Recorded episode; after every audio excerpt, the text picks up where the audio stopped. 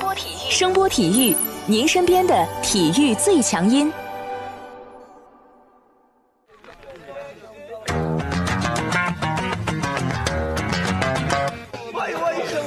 Yo, yo, it's boogie time, so come on, let's swing it, alright? 看 NBA 风云，聊 NBA 故事，这里够有趣，这里够专业，没错，这里就是大话 NBA。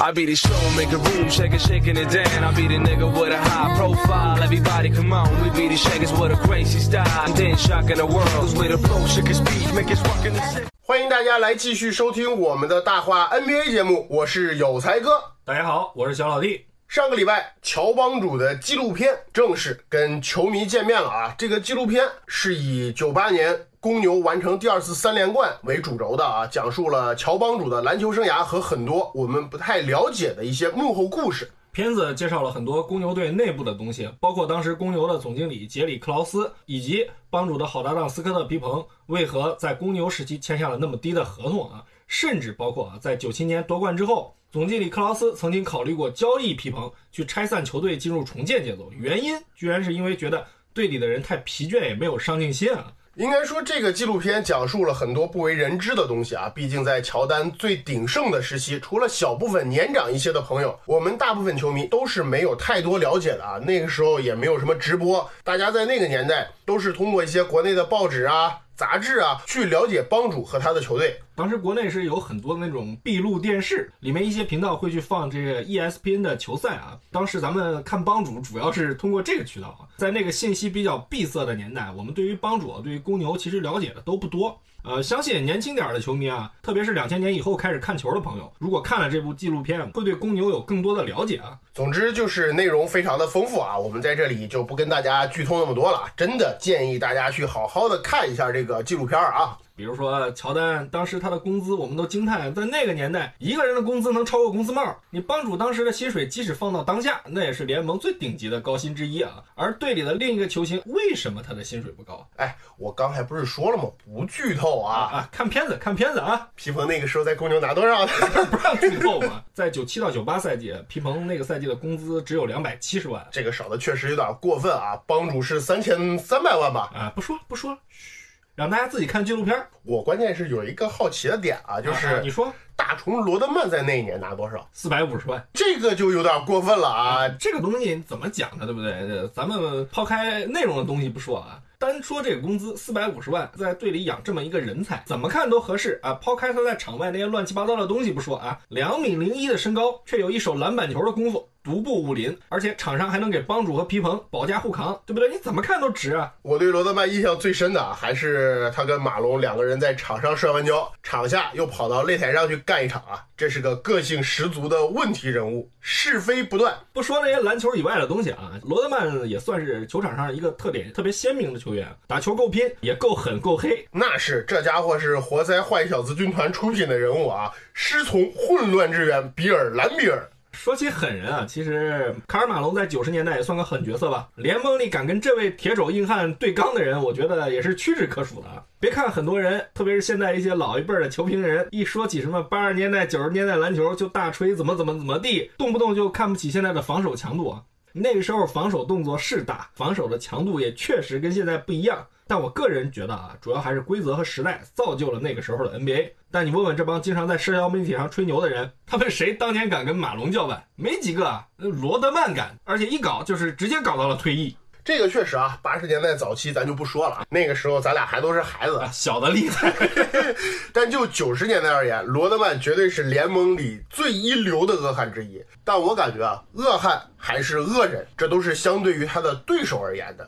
作为队友，我个人觉得每一支球队都希望自己的球队里面有罗德曼这样一个人。那肯定，我也希望啊，对不对？对啊、你就像公牛一样，早期队里有查尔斯·奥克利，这个是以自由搏击为业余爱好的猛男啊。乔帮主最早的护法之一，场上你别让他看你不顺眼，敢欺负队友，好嘛，绝对干死你。后来这又有了罗德曼，别说欺负你队友了，我看你不爽我就干你了。你像这类球员，其实大家都过多关注他们在场上和场下的那些非篮球的东西啊，但他们都有一种通性，就是精力特别旺盛，总是充满了能量，能通过自己在场上的活力去带动队友，去激发队友的这个求胜欲望。他们总是通过自己的一些非常规或者说比较不道德的这个篮球手段啊去获利。但队友舒服啊，其实吧，每支球队，特别是强队，都有或者说希望有这类球员在自己的队里。你像早期的绿军啊，全队都是是吧？以拉里伯德为首，麦克海尔、丹尼安吉，全都是这类人才。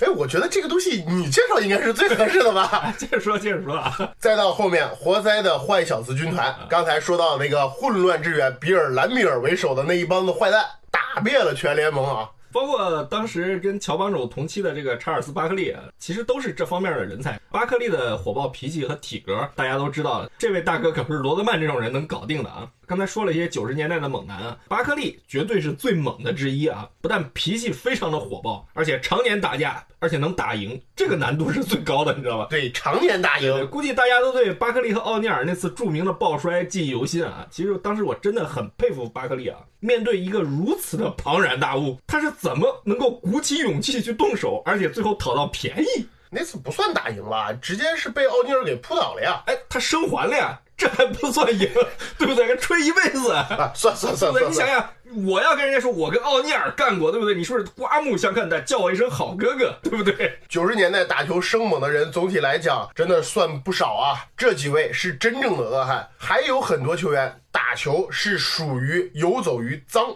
和小动作之间的不能算是恶汉，跟他们相比算不上，对不对？对，但如果把他们放在现在的这个 NBA 里面啊，我估计很多球迷肯定会看不惯啊，绝对会对号入座，都不是好人。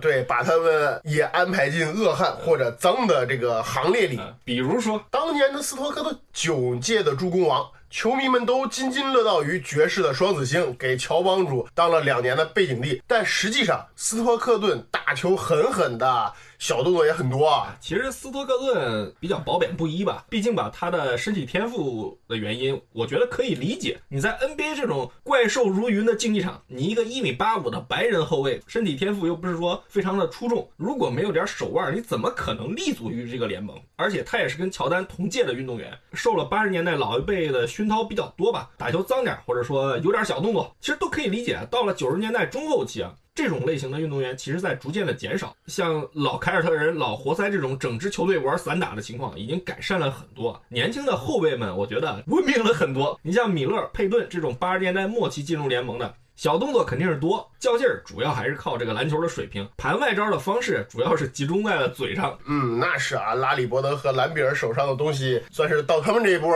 失传了啊，但嘴上的真功夫是都学会了。这佩顿不用说了吧，垃圾话大王，包括后来的加内特、科比，一个个也都是打球小动作是真多啊。但平心而论啊，他们这些人跟马龙、罗德曼、兰比尔这些前辈相比，脏归脏，伤人还是少的。到了九十年代，比较狠的其实主要还是马龙，马龙是动不动就是请你吃个带汗味的肘子嘛，对不对？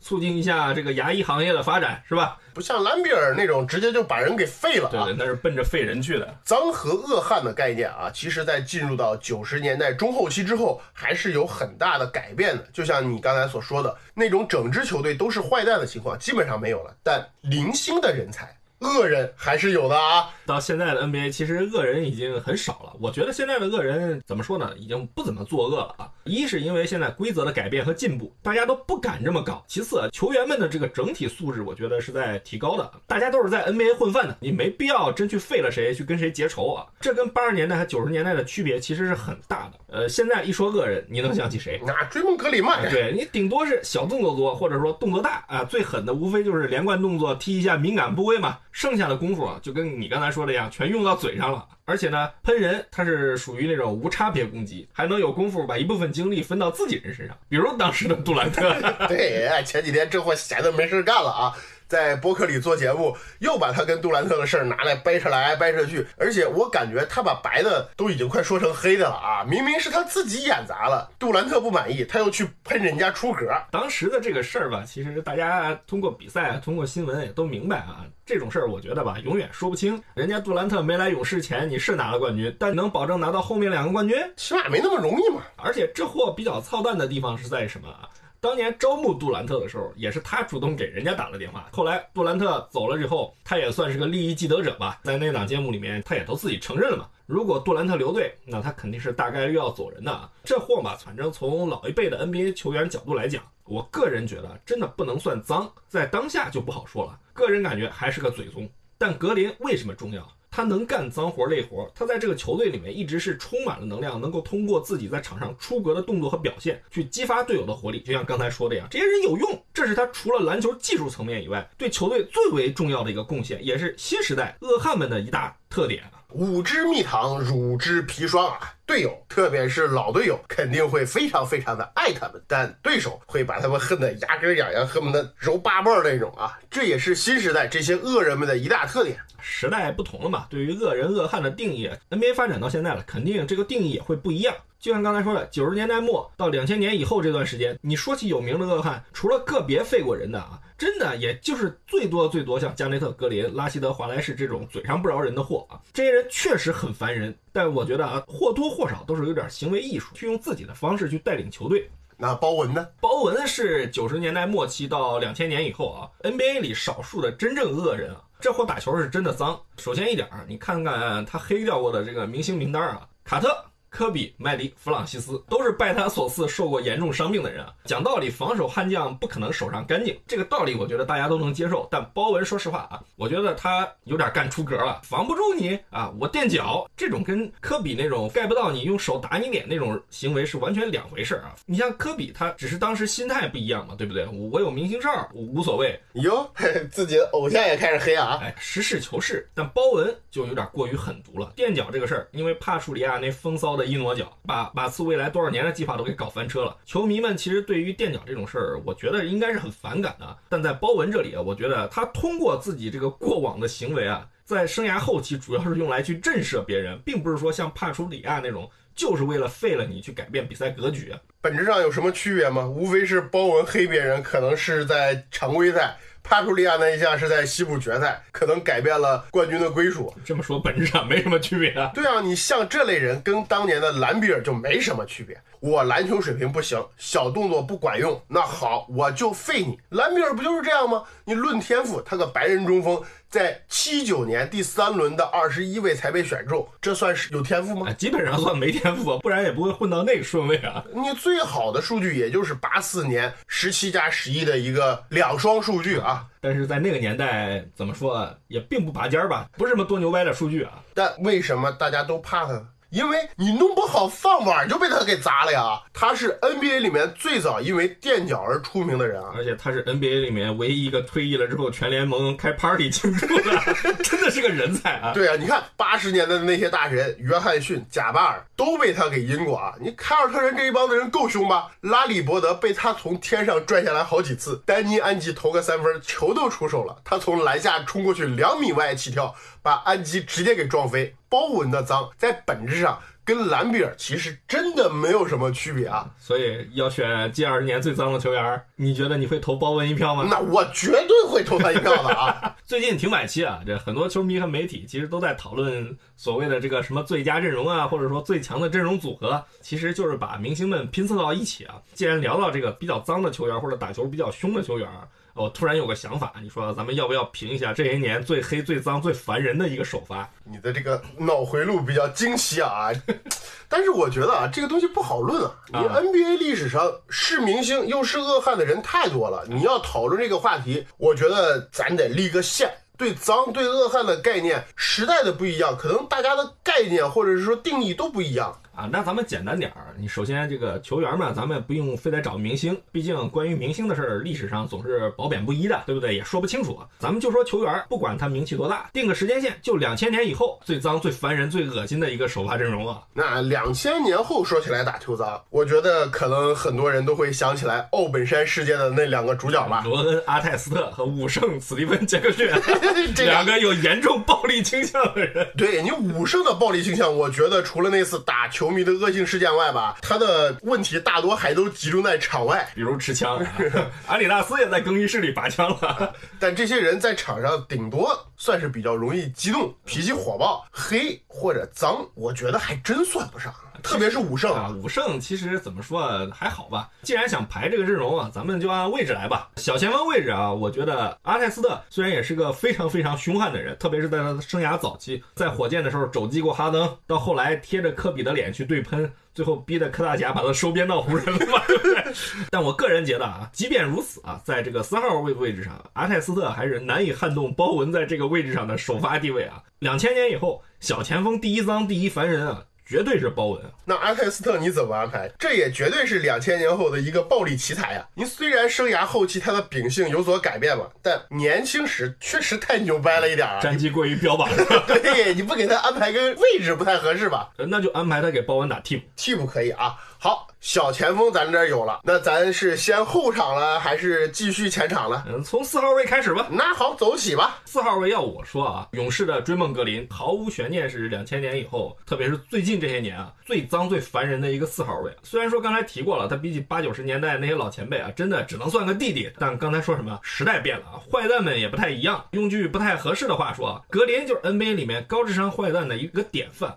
高智商，呃，你不觉得他很多时候作案的时候都非常精明吗？比如，呃，比如他踢亚当斯那次连贯动作，这个其实是让裁判很头疼的。虽然咱们都知道后来的结果，再加上他自己本来名声都不好，但从争论的角度上来讲，他这个搞法，你确实让裁判很难去界定他是有意还是无意的。这个在判罚上来讲啊，本质的区别就是是否要吹恶意、一级恶意，或者是。二级恶意，对，这里面其实区别是很大的。你要说他是无意的连贯动作，那我们球迷肯定是不太相信。但从结果上来讲，无论咱们现在怎么聊啊，也无论当时的裁判怎么判，我始终都觉得判的轻了。嗯啊，所以说这家伙烦人恶心的地方啊，就像刚才说的，确实是在于他的聪明啊。他虽然技术犯规很多，但你看看这几年的季后赛，他从一个愣头青开始，不断的无底线的去挑战裁判，到现在变得有目的性了啊。开始学会去寻找裁判的底线啊！最明显的例子就是那年总决赛被禁赛之后嘛，次年季后赛里面关键时刻，这家伙知道什么时候该闭嘴了，坏事该干干，干完不跟原来一样了，对不对？我扭头走，这就很烦人了啊！但是呢，他不变的是，他始终在场上无时无刻不想方设法去干扰对手，去挑衅对手。通过自己的这个小动作、小聪明去占便宜，说他脏啊，比起那老一辈的猛男来说，还真冤枉他了。但是就通过刚才小老弟所说的那些东西啊，没冤枉他的部分是他真的烦人。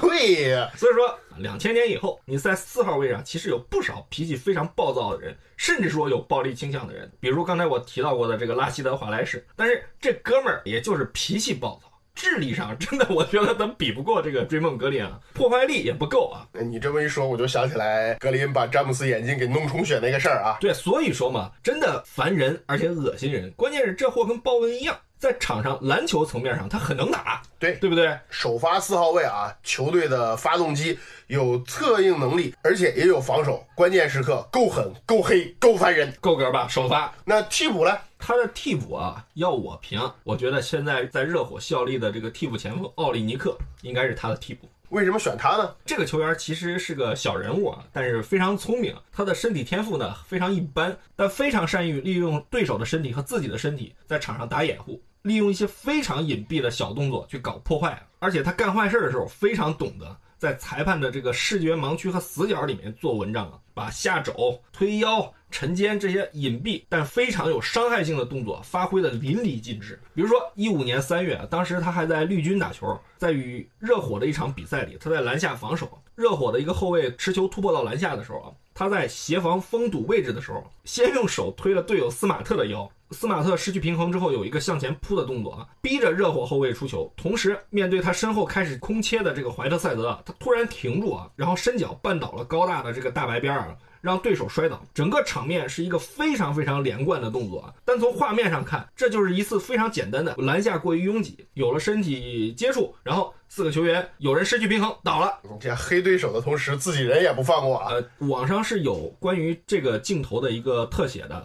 包括动图和视频啊，他这个动作其实相当的危险。首先，斯马特在移动，有可能因为他推腰失去平衡受伤；其次，怀特塞德那么大的体重，那么大的个子，在加速过程中遇到一个人伸脚，如果是踩在了他的脚上，那很容易就造成脚踝的扭伤。可见这个货有多么黑啊！另外一个比较著名，大家也都知道的事儿啊，就是一五年五月季后赛首轮骑士跟凯尔特人的比赛里面，他废了乐福的肩膀，乐福缺阵，实际上也最终影响到了骑士当年在总决赛里的战斗力。大家可以在网上去搜他废乐福的这个视频或动图啊，一找就找到了。先拉手摁肩，然后反关节夹住乐福的手臂，搂了一把，乐福当时直接就去了球员通道离场了。当时凯尔特人零比三落后，理论上来说基本上已经没有什么戏了啊。但他硬是把乐福给搞废了。乐福这几年左肩伤病，跟他这次黑手啊也是有一定关系的。他跟格林这个人最大的不同是什么？这货打球从实战的效果来说，他有更强的伤人倾向，而且非常非常的阴毒。之所以把他排替补，说白了就是在正常篮球层面上，他的战斗力不如格林，但绝对是个非常脏的人。四号位的人选定了，那咱们开开说中锋吧。我觉得这个应该没什么悬念吧？扎扎帕楚里亚，哎，这实至名归嘛，对不对？格鲁吉亚拳王，不认的脏啊。那他就不解释了。那替补怎么选？替补吧，其实我有两个选择，一个是博古特，这哥们儿其实打球也非常的恶心啊。他在篮球场上虽然说没干过什么太出格的事儿啊，但是锁喉、邓肯、打姚明这些事儿大家都历历在目。怎么说呢？只能说他是个耍小聪明比较多的人啊。基本上是我先跟你正常打，打不过你了，我就开始上手段啊。那另外一个人是谁呢？另外一个人啊，我要选这个北斯麦比永博。为什么是他呢？最近这几年，其实中锋位置上，我觉得恶人并不多。之所以选他，就是因为一六年东决里面猛龙和骑士的比赛里面，他因为对詹姆斯下手嘛，一战成名。很多人觉得那场球他表现的非常不错。我也相信，在那轮系列赛里面，他作为骑兵登场的时候，对詹姆斯的数次冲撞，我个人认为是教练授意的啊。虽然说你是领了圣旨去干这件事儿，但说实在的，动作有点过了。这个印象很深刻啊。但他动作不大，不可能去拦住詹姆斯啊！你得换个角度看，也就是因为对面是詹姆斯，你换了其他人不受重伤才怪。那是打球吗？动作确实大啊，但是这货呢，也因为这个成名了，拿到了个大合同。后来，对我一直觉得很奇怪，你说就是因为敢下狠手，居然拿了大合同，你说这是不是沾了阿汀的光啊？当时他上场之后，很快就让詹姆斯在场上退避三舍，但后来的翻战里面，詹姆斯改变了比赛方式，让他有劲儿使不出来。最后其实啊，骑士还是四比二干掉了猛龙。比永博呢，在之后的休赛期拿到合同啊。这几年其实没怎么涨球啊，在球场上的技术非常的粗糙，只有蛮劲儿。虽然说最近几年他再没有在赛场上出现过那种对詹姆斯的夸张表演，但讲道理，我真的挺恶心这种球员的。嗯，他现在是在黄蜂，也是等着被处理的男人啊。基本上合同到期之后，估计也就没球打了吧？那你选他的目的是什么呢？那你每个球队总得有个饮水机管理员吧？他挺合适啊，对不对？哎，你这人 好，哎，前锋、中锋咱们都说完了啊，那咱回到后场啊，分位位置上你怎么选？这坏事不能让我一个人干完吧？在你印象里，两千年以后这后卫位置上谁比较脏啊？如果在分位这个位置上吧，我觉得我会选拉加贝尔。这个人有点历史了，估计年轻一点的朋友不一定认识他啊。但科比的球迷肯定知道啊，当年锁喉了科比的人啊，曾经差点废掉柯大侠。这个哥们儿呢，当年是跟艾弗森打过总决赛的啊，是艾弗森的队友啊，也是个实力比较出色的防守悍将。但是，但是防守太凶狠了点啊，为了防守也是手段很多，小打小闹咱都不说了啊。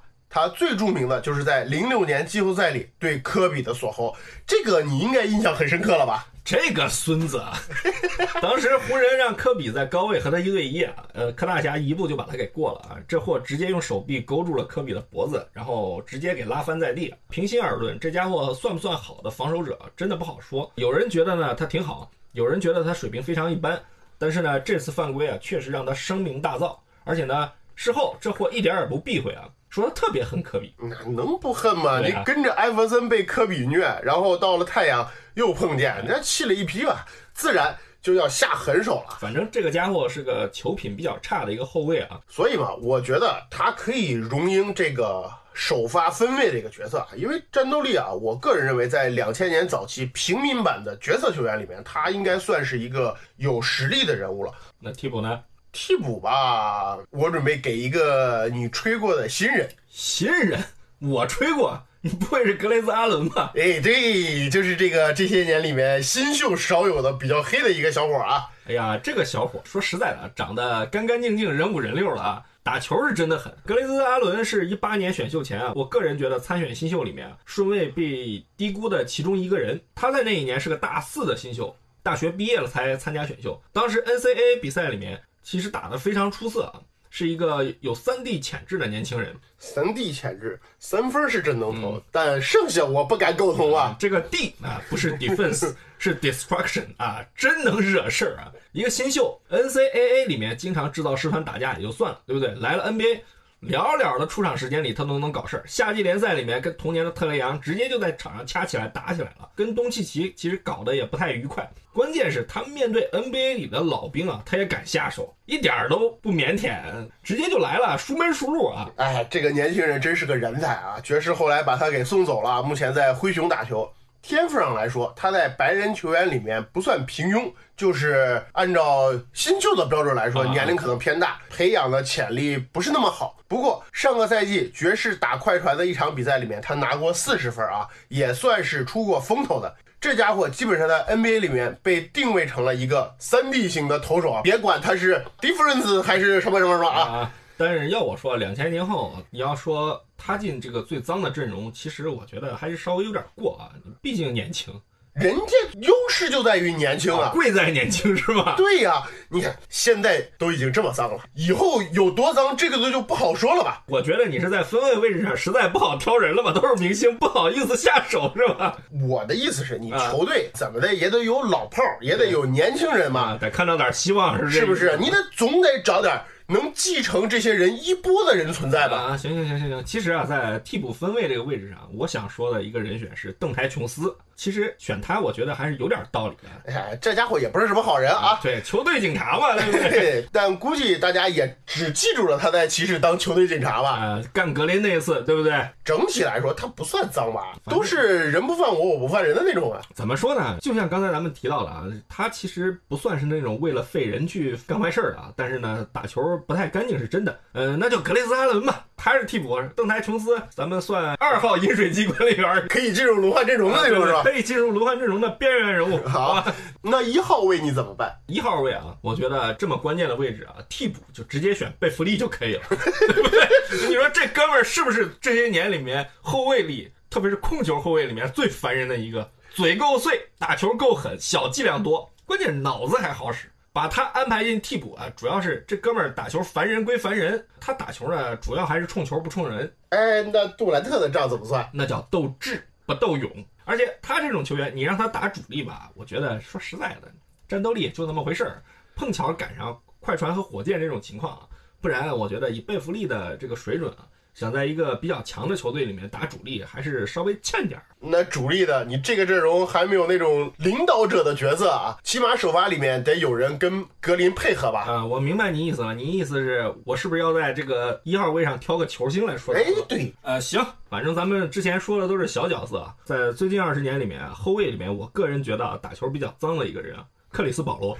哎，你这是准备挑事儿吧？这不是挑事儿啊！克里斯保罗其实是比较有争议的啊，而且我个人其实是非常欣赏保罗的。但我相信有不少人都会跟我一样，觉得保罗打球不干净。讲道理，保罗的身体素质和竞技水平，如果没有当年半月板摘除的这个手术，可能我们现在看到的保罗打球就不会有那么多小动作。不会运用那么多小技巧，还小技巧？你圆回来吧你！我个人观点，为什么他现在需要这么多小技巧？没办法，因为那次大伤，这保罗开始去改变自己的一些打法。一米八三的身高打 NBA 有多不容易，对不对？你就跟洛瑞一样，身体吃亏，我不就得研究怎么去造你犯规？保罗也一样，受伤前他是怎么抢掉科比常规赛 MVP 的？你受伤之后，他在攻防两端其实都面临着转型的一个压力啊。所以我觉得才有了现在我们看到的那个在进攻端经常使用中距离造犯规，防守端花招百出的这个令人头疼的克里斯保罗。但你不能说保罗脏吧？按你说的，保罗充其量就是烦人，让对手非常的头疼。那不是跟斯托克顿一样吗？斯托克顿这样一个非常低调的球员，不照样有人说他脏？这么说嘛，也不是没有道理啊。而且两千年后一号位好像确实没有什么特别脏，或者说特别让人反感的球员。保罗确实是在球迷当中争议比较多的一个对人，特别是关于他打球方式的这方面的争议，就像你刚才说的，五支蜜糖，乳之砒霜。作为队友，你绝对希望有保罗这样的后卫站在你身边，但如果作为对手，不信你去联盟里问问谁不烦他，对不对？比如他防守高大后卫的时候。顶腰、撤凳子之类的操作多了去了，这些就像我刚才说的，那是小伎俩，但就像咱们评选的这个阵容里的很多球员一样，这是他们打球的一个手段，你接受了，你就认为合理。但当这些球员用他们这些手段伤害了你喜欢的球队或者球星，那你球迷骂娘是自然的，对不对？球迷不可能什么事儿都去公正合理的看待。按照刚才这么一排的话，要是保罗出现在这个阵容的一号位，那这个球队的战斗力可是有点吓人啊！全都是防守悍将，保罗自己又能得分，而且这些人里面大部分都是球商比较高的球员啊。脾气可能大点儿，但是这个东西跟打球是没有关系的。对你想想，他们能是吧，想出那么多招去黑人，自然这个智商方面不差啊。所以说，刚才咱们说评一个就是比较脏、比较烦人的一个阵容啊，其实我觉得主要咱们也得考虑这个篮球层面上的东西。你说这样一帮子人如果捏在一起，你真的不好说他们有什么样的一个战斗力会出来啊。但是呢，咱们选这个阵容的一个首要的标准，你是不是球员绞肉机，这点儿其实有点重要，但不是唯一的一个标准。要不然你找一堆脑子有病的人凑一起不就完了？对，而且呢，我就觉得，就刚才我们选的这帮阵容啊，在保罗带队的情况下，在格林内线的策应下，其实还是很有战斗力的。对啊，关键是这像阿泰斯特啊、像鲍文、像格雷斯阿伦这种球员，还都是有三分能力的。博古特和扎扎帕舒里亚吧，虽然人品差了点儿，但是说句实在话，他们打球其实都都算是比较实用的球员。你不然，你像博古特，对不对？那么大的年纪还被骑士专门招过去，为了夺冠去充实内线。那无非就是坏事干多了，总会遭报应嘛，对吧？登场第一场，哎，伸脚去绊人家，结果自己骨折了回到刚才我们说的这个阵容啊，我刚才数了一下，这才十二个人，啊，十二三个人吧，对不对？这这不够一支球队啊。啊，咱们俩在这儿聊，记忆力都是有限的。NBA 在这二十年里面有这么多球员，对吧？咱俩不可能都想起来，也不可能记住所有的坏事儿，对不对？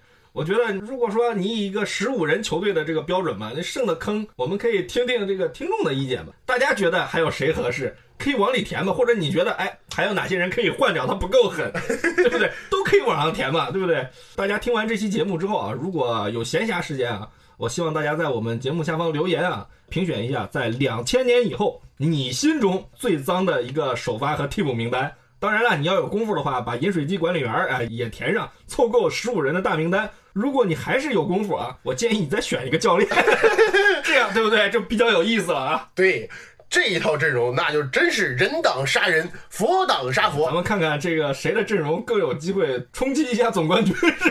不是，咱们应该这样说，看谁的阵容更烦人。你说这个进场介绍的时候，这得多有气势啊！这个聚光灯一打，对吧？某某球队多少多少号，谁谁谁，然后这个主场 DJ 说他废过谁，没事，我给你直接配某些出场音乐就可以了吧？好，这一期呢，关于球场恶人。或者说球场最烦人的这一帮的人，我们就暂时跟大家聊到这里。感谢大家收听我们这一期的节目啊！在节目的最后，我们还是要跟大家说一下，最近这段时间，请大家密切关注一下我们的新浪微博“有才的小老弟”，可能在五一之前吧，我们会有一些事情跟大家说一下。如果没有，那就五一之后那。就五一之后。好，感谢大家收听我们这一期的节目，我是有才哥，感谢大家收听，我是小老弟。